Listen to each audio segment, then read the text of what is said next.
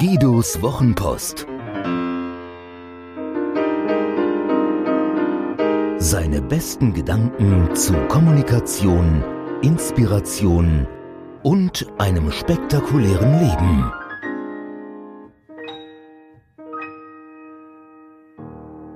Mit 63 Dominosteinen zum Mond.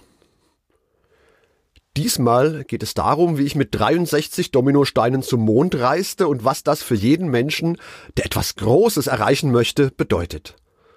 Es gibt unterschiedliche Dominoeffekte. Einer steht für eine unendliche Kette fallender Steine, deren Energie weitergegeben wird und scheinbar nie endet.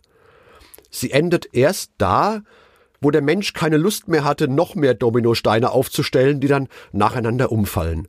Der Weltrekord in dieser Disziplin liegt bei etwa 4,9 Millionen Steinen. Daneben gibt's auch noch alle möglichen lustigen Varianten, zum Beispiel mit Mannerschnitten oder mit Menschen auf Matratzen, die in Turnhallen umfallen.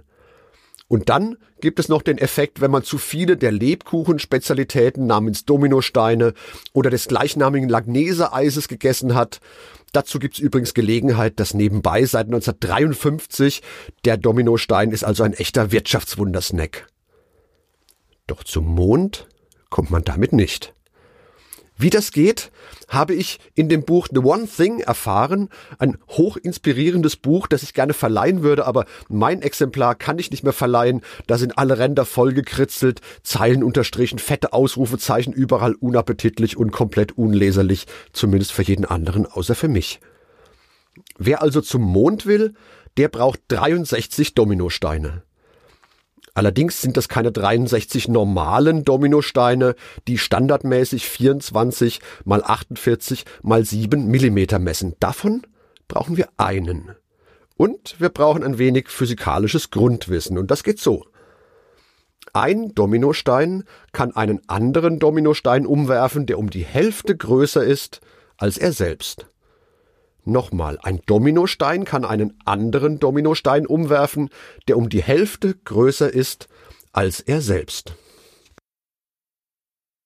Hätten wir also theoretisch einen Dominostein von 10 cm Länge, dann kann dieser einen anderen von 15 cm Länge stürzen.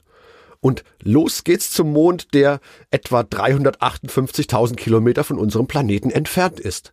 Unser erster Stein, das ist der eine Standardstein, der misst 4,8 Zentimeter. Er kann also einen Stein umwerfen, der 7,2 Zentimeter misst. Dieser kann einen Stein umwerfen, der 10,8 Zentimeter misst. Jetzt haben wir noch 60 Steine bis zum Mond. Also Vollgas.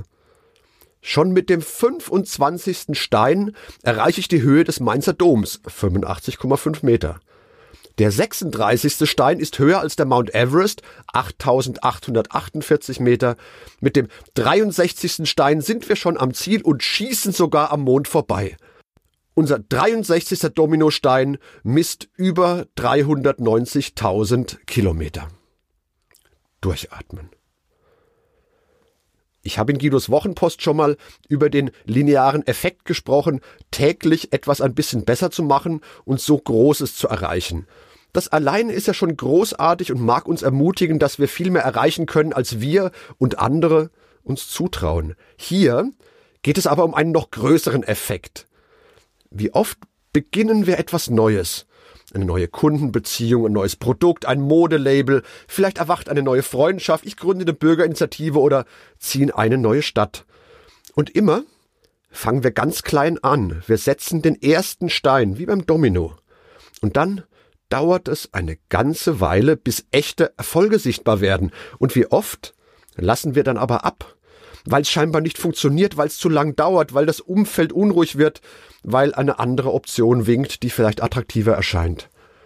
Doch damit verschenken wir die Kraft des Dominoeffekts, den ich gerade beschrieben habe, der uns bis zum Mond gebracht hat. Denn irgendwann greift die Kraft der Exponentialfunktion und die Effekte werden immer gigantischer. Der Prozess selbst braucht gar nicht viel Energie. Die Energie, dieses Momentum zu erhalten, genügt. Und Mut. Mut braucht es. Den Mut, an die eigene Wirkung zu glauben, den Erfolg zu wagen und auf die Domino-Mondfahrt tatsächlich warten zu können.